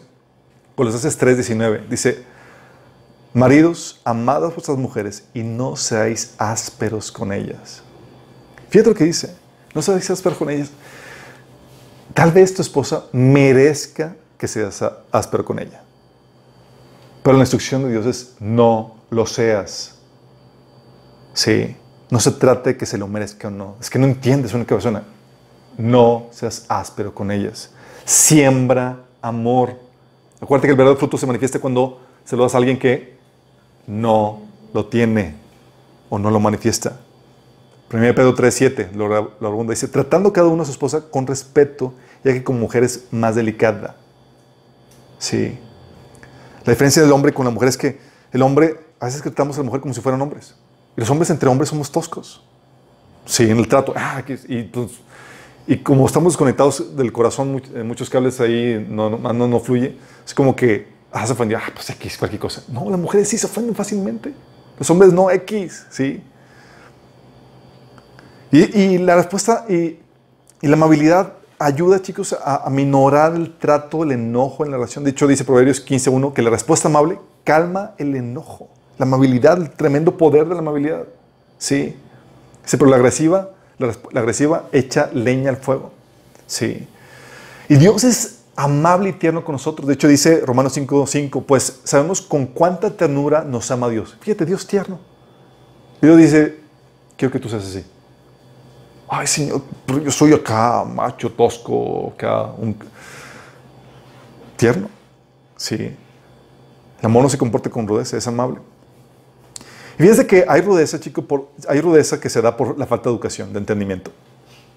Sí, por la falta, esta falta de conocimiento de que no sabes que, eh, que las mujeres simplemente no son hombres, sino deben ser tratados de forma tosca, ¿sí? áspera, o sin respeto o amable, sino que son frágiles. Y la Biblia te enseña que, que debes aprender, tal vez no te enseñan en tu casa, pero debes aprender a revestir tus palabras con, con amor, con ternura, con amabilidad. Incluso con tus hijos, en trato con tus hijos, se siembra en la forma en que los tratas. Casos, por ejemplo, donde llega la niña con su papá y le dice, papá, te, te quiero, me gusta pasar tiempo contigo, pero siento que sencillamente no puedo soportar verte ahora mismo. No me es posible resistir emocionalmente la manera en que me tratas, tus sermones, tu, tu insensibilidad y tu dureza. Fíjate la forma en cómo se estaba tratando. La niña está diciendo, ¿sabes qué, papá? No, ya no te aguanto. Sí, la forma. El trato tierno, amable, levanta, sus, em, levanta las emociones de las personas y les puede incluso llevar a salir de la depresión, ¿sabían? La amabilidad. Sí. Yo les platiqué el caso de la vez que traté ásperamente a mi esposa y cómo Dios me confrontó, ¿se acuerdan? Dice, Ay. Tal vez lo que dije fue, estoy bien por la forma, ¿no? Sí. Hay también tratos de rudeza por, que son producto por la falta de, descargarte emocionalmente. Estás cargado emocionalmente y estalles por cualquier cosa. Sí, no sabes cómo sanar, cómo lidiar con los dolores, la ira, el estrés, las cargas emocionales y, te llevas a descargar toda tu basura emocional con la gente alrededor tuyo. Y no sale la amabilidad. Es que yo no soy amable. Pues, pues, no sabes cómo lidiar con tus emociones. A veces que la rudeza es producto del egoísmo. Oye, te resientes y tratas con dureza porque te sacaron de tu zona de confort. Híjole. De tu comodidad. O tocaron tus cosas. O hay rudeza por no saber lidiar con la ofensa. Tu esposa te ofendió, te insultó, te gritó, te trató mal. Es la oportunidad para ser amable. Acuérdate, si solamente eres amable con los que son amables contigo, ¿qué mérito tiene? Si solamente eres amable con los que son amables contigo, falso fruto del Espíritu. Sí. Contrario, es la oportunidad para calmar los estribos con tu respuesta amable, sembrando la amabilidad. El trato rudo, chicos, áspero, ofende a Dios y despierta la ira de Dios en tu contra. Fíjate, por el trato nada más, la sutil cosa. 1 Pedro 3.7 Trátenla como es debido para que nada estorbe sus oraciones en el trato con las mujeres. ¿Por qué? Porque Dios fija en esos detalles. ¿Cómo lo fuiste? ¿Fuiste amable? ¿Fuiste tierno en tu trato con tu esposa? Es que Señor no la conoces. No, claro que la conoce. Sí. Y el Señor busca eso. Si no, Señor, se levanta en tu contra y dices que, córtala. No escuché tus oraciones. Estoy enojado contigo. Hasta que te pongas de cuentas, volvamos a hablar. Qué fuerte, ¿no? No rudo. Bondadosos, chicos. ¿Sabes qué es la bondad? Bondad, chicos, es ser cosas más allá de tus responsabilidades en beneficio de otro, sin que te lo pidan. Sí, oye, si tú cumples con tus responsabilidades, eso no es bondad. Oye, estoy manteniendo familia, soy responsable, eso no es bondad. Eso estás cumpliendo con lo que se espera de ti. ¿Va? Dice la Biblia en Mateo 12:35, el que es bueno de la bondad atesora en el corazón eh, atesora en el corazón saca el bien, pero el que es malo de su maldad saca el mal. Otro caso, ¿se acuerdan cuando eh, Jesús, cuando habló de la parábola de, los, de los siervos que reclutó en las últimas horas del día? ¿Se acuerdan? Y que el Señor le dio a uno los que, lo que había el valor convenido y otro le dio de más. Y le reclamaron, dice Señor, ¿qué onda le diste a ellos de más? Y dice en Mateo 20, 15, ¿acaso es contra la ley que yo haga lo que yo quiero con mi dinero? ¿Te pones celoso porque soy bondadoso con otros? Fíjate, cómo aquí pone la bondad como el ir más allá de las responsabilidades de lo convenido. Sí. Porque si solamente da lo que te toca, eso es justicia. Sí. Ser bondadoso es ir más allá. Nadie lo pidió ni nada, pero aquí está. Órale, un extra. ¿Y cómo se aplica eso en el matrimonio? Es, tú siembras bondad cuando vas más allá de tus responsabilidades. Más allá, pues que esperan de mí?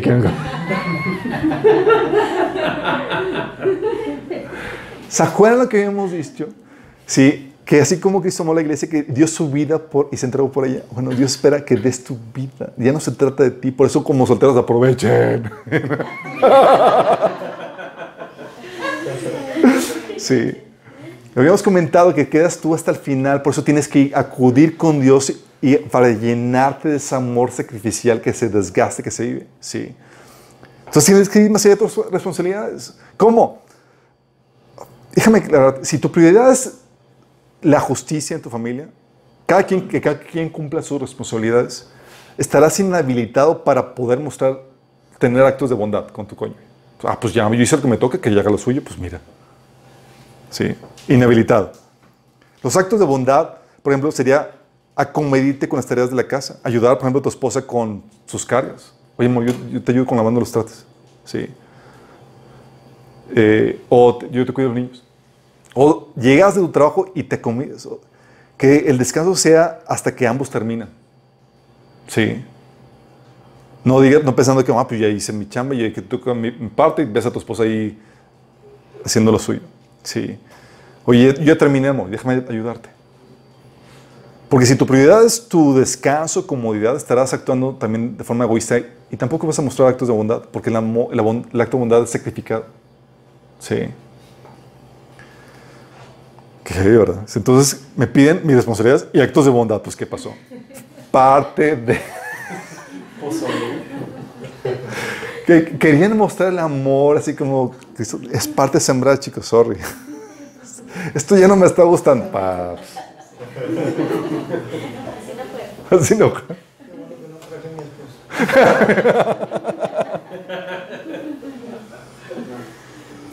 Sí. No es egoísta, dice también el pasaje. Filipenses 1.4 te da una definición muy clara eh, de esto. ¿A qué se refiere? Dice, cada uno debe velar no solo por sus propios intereses, sino también por los intereses de los demás. No solamente por los míos, tengo que estar siempre que vea por los míos cómo están los demás. Y son las cosas que el Espíritu Santo hace, te enseña a ser, a, ser compartido, a dejar de ser egoísta. Les, platicaba que cuando yo me convertí en mi adolescencia, y típico que iba yo a la, a la tiendita, me compraba unas papitas, y me compraba, para, y viendo por mí, por mi gusto y demás, el Señor me decía, guárdale a tus, a tus hermanas. Yo, ¿cómo que guárdale? Yo, ¿cómo voy a guardarle a mis hermanas? Señor ahí infundiéndote que no seas egoísta, comparte. Oh". De hecho, me sentía, ¿qué está pasando conmigo? es verdad, porque uno se sabe egoísta de forma natural, sí. Y es lo que sucede en el matrimonio. Ya no puedes ver, por ti ni por tus cosas sin considerar a los de tu cónyuge. Ya no es, ya no tus cargas y demás, es ¿qué le carga también a mi esposa? ¿Con qué cosas estás luchando? Porque es normal que te abrumen tus cargas, tus problemáticas y dejas de verlas de tu cónyuge. Y aquí es, ok, no solamente yo tengo cargas. ¿Qué cargas tiene mi cónyuge? ¿Con qué está estresada? ¿Cómo le puedo ayudar? Sí. O en las decisiones que tomas. Las decisiones que tomas muestran si eres egoísta o, o si son motivadas, por amor. Por ejemplo, ¿cómo usas o gastas los recursos?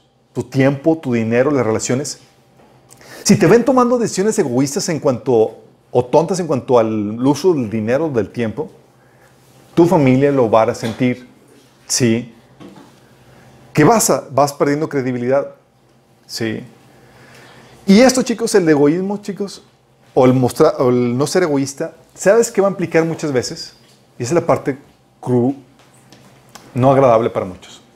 Va a implicar que a veces tengas que sacrificar tus metas, aspiraciones o ideales profesionales. De que Chin podría pasar más tiempo en el trabajo y cumplir tal meta y, ascender de puesto, pero porque tengo que estar con mi familia, lo tengo que sacrificar. O aquí soy, sí. A muchos tienen, han tenido que decirle adiós a su carrera y aspiraciones profesionales. Sí. Para poder atender y no descuidar a su familia. No puedes menoscabar a tu familia por causa de tus metas profesionales. Es aquí donde se cumple. Y las personas que, déjame decirte eso, las personas que han estado, han estado dispuestos a sacrificar sus ideales, sus metas profesionales para poder, para no descuidar a su familia, ellos han dicho que, ¿sabes qué? Yo estaba, sentía que perdía mi vida, mis aspiraciones, mi crecimiento. Pero al perder mi vida, se cumplió la palabra de Jesús. La hallé. Sí, y encontraron un matri se encontraron con un matrimonio que ellos sembraron tiempo, sembraron esfuerzo dedicación y un matrimonio armonioso, hermoso, que no cambiará por nada. Sí. Fíjate lo que implica no ser egoísta. ¿eh? Está heavy, ¿verdad? ¿Cómo, cómo saco estos frutos, caray? Oye, el otro, no es presumido. Ah, yo no soy presumido. Mm. O no jactancioso, que es lo que menciona otro pasaje. Filipenses 2.3 dice, no traten de impresionar a nadie.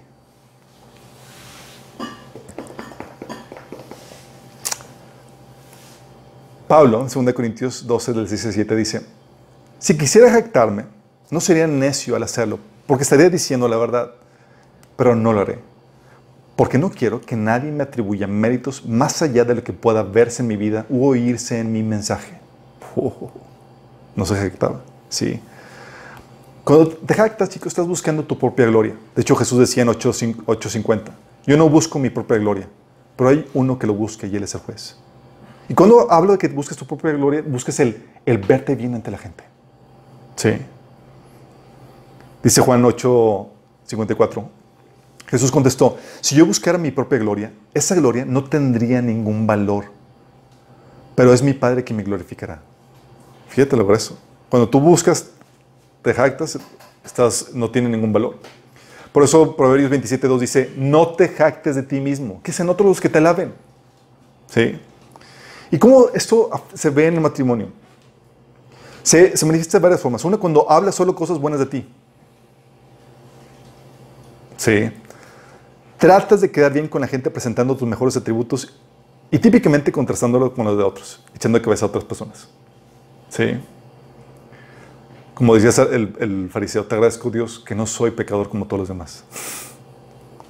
O cuando hablas mal de otros sin compasión.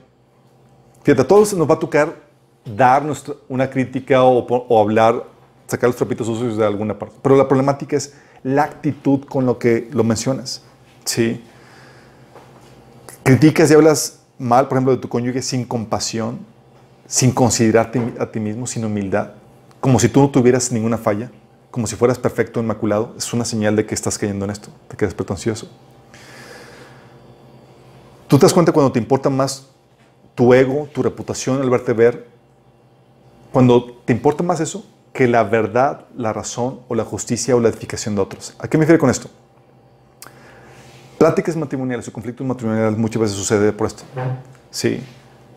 De que el marido le dice a, su esposa, o viceversa, le dice, es que me humillas cuando le das razón a tal persona y no a mí.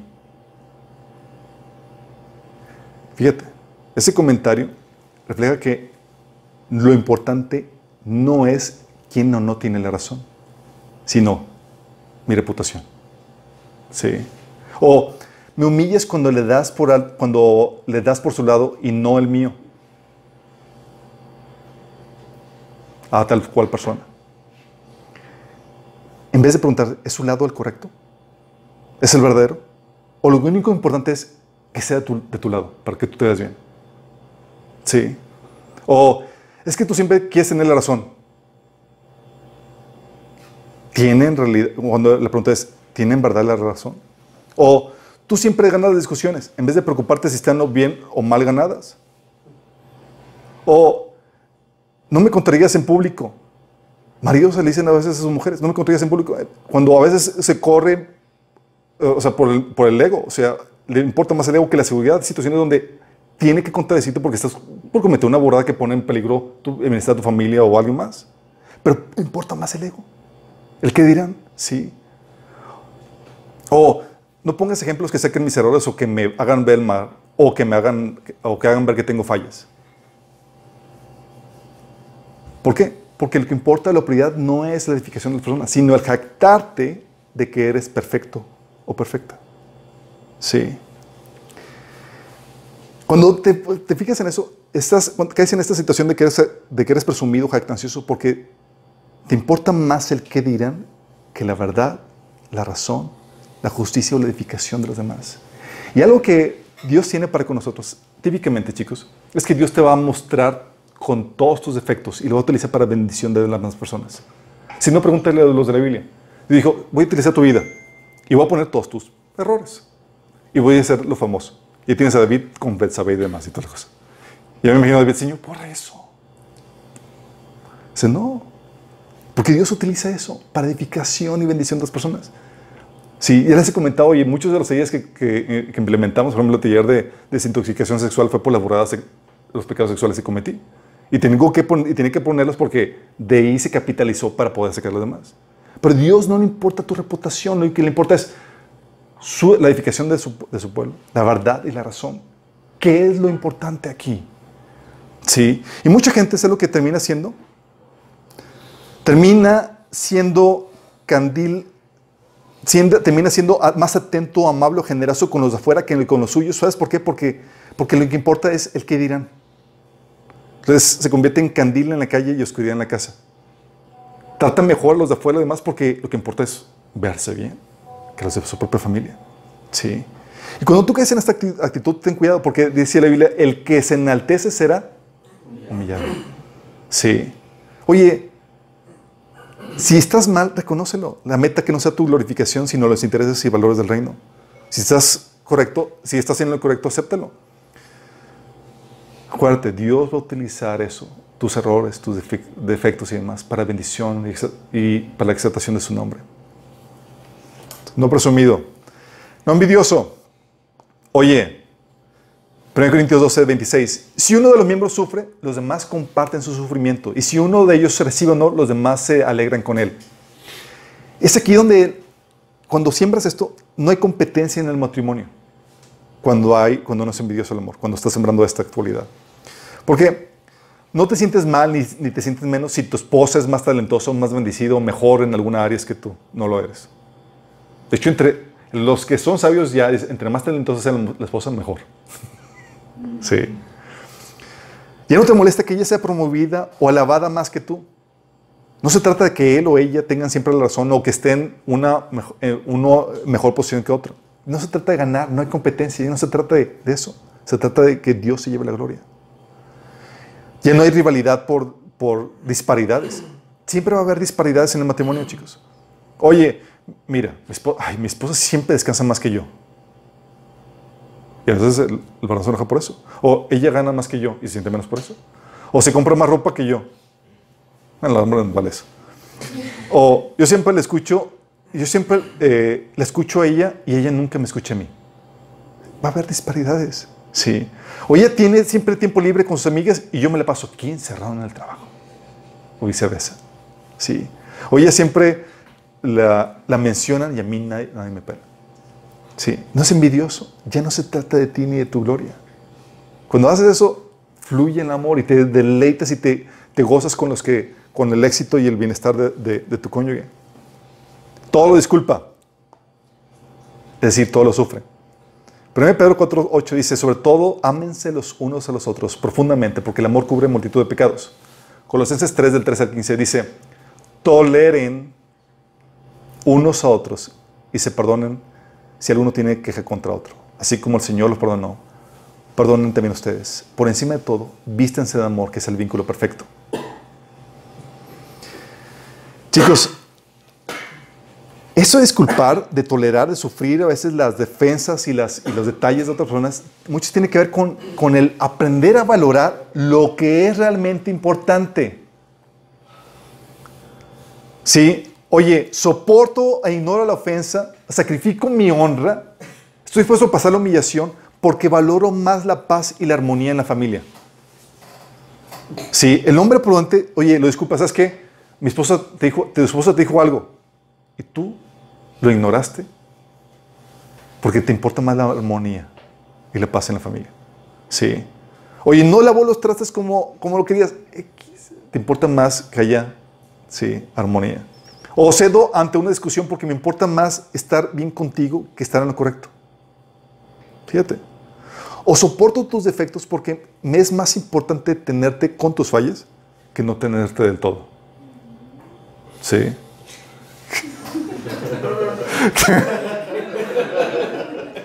okay. O valoro más tu actitud y tus buenas intenciones que tus malos hechos. O sea, hay gente que tiene es de buen corazón, pero bien supenga para las cosas que hace. Sí, yo soy uno de ellos. Sí, y es un problema no de, no de fondo, sino de forma. Sí, que parece que, que hace las cosas como mal, pero la verdad es que quiere hacerlas bien, pero no sabe cómo. es ahí donde, oye, tiene buena actitud, quiere hacer las cosas bien, nada más que no sabe qué onda, cómo hacerlas. Entonces, nada más se les instruye, se le encamina. Pero el vínculo se rompe, chicos, cuando damos más importancia a la ofensa que a la relación, por ejemplo. O le damos más importancia a nuestra felicidad que a la voluntad de Dios. Sí, cuando en realidad la única forma de ser feliz es en la voluntad de Dios. No se deleita en la maldad. Híjole. Romanos 12 del 7 al 21 dice, no paguen mal a nadie mal por mal. Procuren hacer lo bueno delante de todos. Si es posible, cuando dependa de ustedes, vivan en paz con todos. No tomen venganza, hermanos míos, ni sino dejen que el castigo, el castigo en las manos de Dios, porque está escrito, mira la venganza, yo pagaré. Así dice el Señor. Antes bien, si tu enemigo tiene hambre, dale de comer. Si tiene sed, dale de beber. Actuando así, harás que se avergüence de su conducta. No te dejes vencer por el mal. Al contrario, vence al mal con el bien. Fíjate, dice, no se deleita en la maldad. Sin embargo, a veces en el matrimonio te deleitas con la venganza. Sí. aplica eso para la suegra. Aplica para todos, la suegra. Sí. O sea, la idea es que no te deleites con la venganza o con el maltrato que le das. Porque a veces por la cosa que te digo que quieres darle en la torre. Sí. No te deleitas en, darle lo que se merece. No te deleitas en dar, devolverle mal por el mal que estás viviendo, que estás dando. Sí. Dices, es que se lo merece. ¿Really? ¿Quieres jugar a, que, a dar lo que se merece? ¿Quieres darle lo que se merece? Santiago 2.13. Juicio sin misericordia se hará con el que no hiciere misericordia. Sí. No habrá compasión, la otra versión dice, no habrá compasión para quienes no hayan tenido compasión con otros. Pero si ustedes han sido compasivos, Dios será compasivo con ustedes cuando los juzgue. Wow. O sea, ¿quieres dar, hablando de que quieres jugar a eso de dar justicia estricta sin misericordia, ahí te cuento cómo te va. Sí, porque Dios te lo aplica a ti. Oye, todo lo soporta. Aquí está hablando de ser fiel, chicos. De que se mantiene firme ante toda circunstancia. Y eso tiene que ver con el pacto matrimonial. Números 31 dice, el Señor ha ordenado que cuando el hombre haga un voto al Señor o bajo juramento haga un compromiso, no deberá faltar su palabra, sino que cumplirá con todo lo prometido. ¿Y qué crees que hiciste en el voto matrimonial? Oh. Salmo 50, 14. Cumple los votos que le has hecho el Altísimo. O Eclesiastés 5, del 1 al 7, que dice, cuando vayas al casa del Señor, cuida tus pasos y acércate a escuchar en vez de ofrecer sacrificio de necios, que ni, ni conciencia tienen de que hacen mal. No te apresures ni con la boca ni con la mente a proferir ante Dios palabra alguna. Él está en el cielo y tú estás en la tierra. Mide pues tus palabras. Quien mucho se preocupa tiene pesadillas y quien mucho habla dice tonterías. Cuando hagas un voto a Dios, no tardes en cumplirlo porque a Dios no le agradan los necios. No permitas que tu boca te haga pecar, ni digas luego ante el mensajero de Dios que lo hiciste, lo hice sin querer. Muchos así actúan. Es que, Señor, pues me casé sin querer, la verdad no sabía en qué me metía. Sí. No es verdad, sí. Es que no sabía que, que ella era así, de ese tipo, sí. No, es en serio, es, que no sabía que se sorprenden de que el esposo, la esposa resulta que no era lo, lo vendido, ¿sí? Sé por qué, ¿por qué ha de enojarse Dios por lo que dices y destruir el fruto de tu trabajo? Más bien, entre tantos absurdos y pesadillas y palabrerías, muestra temor a Dios, es decir, cumple con, el voto. Es decir, sé fiel a, tu palabra, al voto matrimonial que hiciste ante Dios.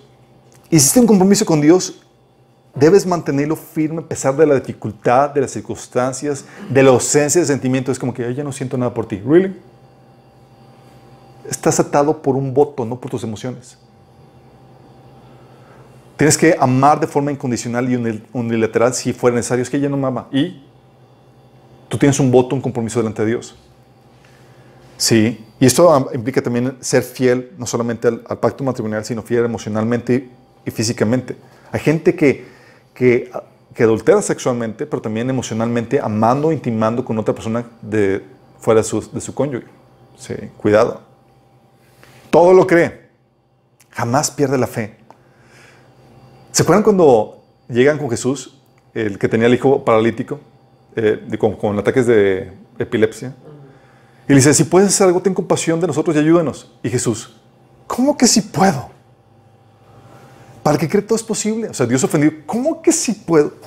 Y a veces sí actuamos con, es que Señor, ya damos a nuestros cónyuges como si fueran casos perdidos. Es que Señor no conoce a mi esposa. ¿Es en serio? Y perdemos la fe. ¿Sí? O sea, todo lo crees y persistes en que Dios puede hacer un cambio. Si no lo das como un caso perdido, no dejas de insistir. Si fuera fácil o algo que el hombre pudiera lograr, ¿para qué orar? Oras porque estás invocando un poder mayor que puede intervenir y cambiar esa circunstancia o esa persona. Sí. Todo lo cree. Todo lo espera. 1 Corintios 15, 19. Si la esperanza que tenemos en Cristo fuera solo para esta vida, seríamos los más miserables de todos los mortales. Uh, si la esperanza que, que tenemos en Cristo fuera para esta vida. Eso es fenomenal, chicos, porque te das cuenta que nadie puede quitarte la esperanza que has estado porque es intocable. De hecho, Pablo lo decía en 2 Timoteo 1.12, por lo cual asimismo padezco, pero no me avergüenzo porque yo sé a quién he creído y estoy seguro que es poderoso para guardar mi depósito para aquel día. Es decir, nadie puede tocar la esperanza a la cual he sido llamado. Y eso es brutal porque significa que nadie te puede robar el gozo. Sí, nadie te puede quitarla. Pues Dios ha guardado nuestro depósito, nuestra herencia, en donde nadie puede dañarla, robarla ni menguarla. Sí, es como que no estás sin esperanza. Es tu matrimonio, tal vez hecho papilla, terrible. Pero tú tienes una esperanza inconmovible.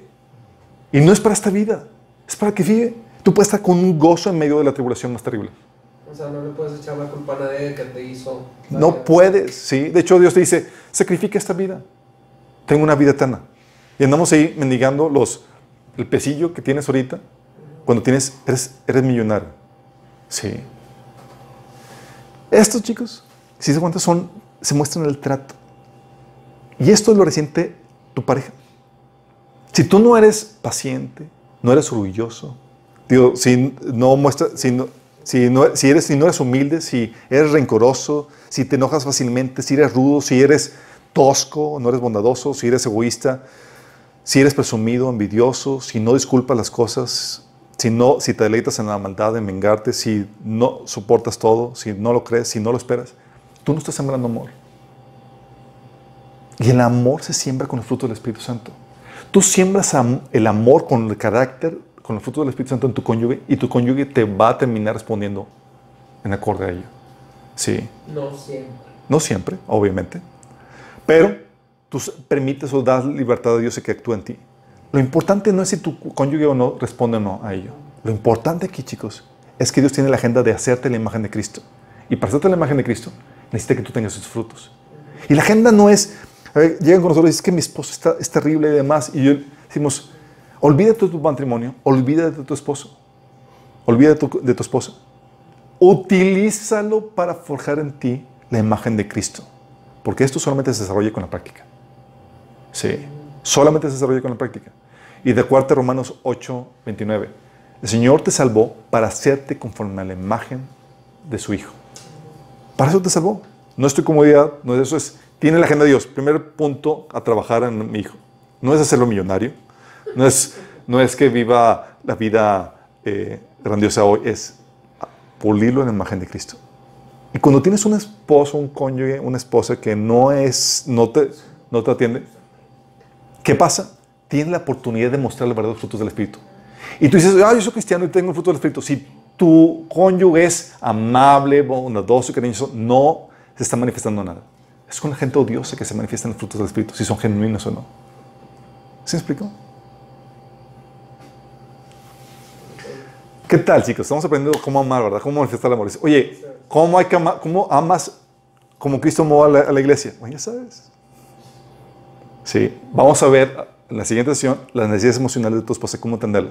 Sí, pero esa es la primera parte. Para que no haya que dudas con que, ¿qué hago? ¿Cómo hago? Sí, a eso se refiere. Terminamos con una oración. Antes quisiera, nada más a los que nos están sintonizando, a. Déjame decirte esto.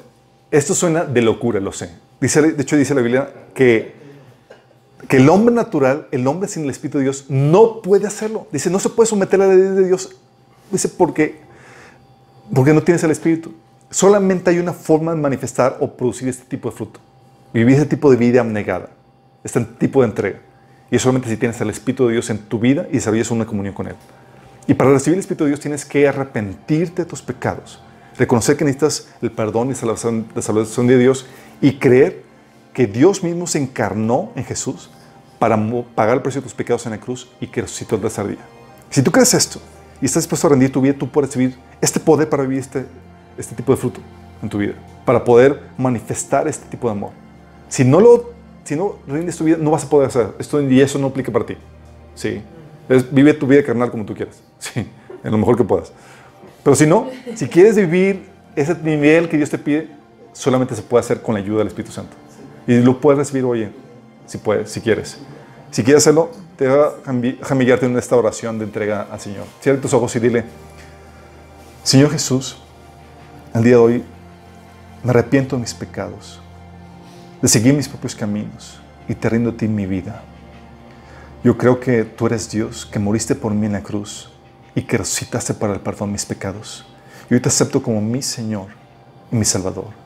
Te pido que entres en, mi vida, que me des a tu Espíritu Santo, que entres en mí y que me cambies y que me ayudes a producir este fruto que tú deseas para mi vida. Yo quiero mostrar este tipo de amor genuino para poder manifestar tu gloria. Quiero ser como tú. Cámbiame, Jesús. Si tú hiciste esto genuinamente y va más allá de una oración, tú vas a manifestar frutos de arrepentimiento. La iglesia te ordena que debes manifestar frutos que demuestren tu arrepentimiento. Y un fruto es empezar a leer la Biblia a partir del Nuevo Testamento y empezar a obedecer lo que viene ahí y empezar a congregarte.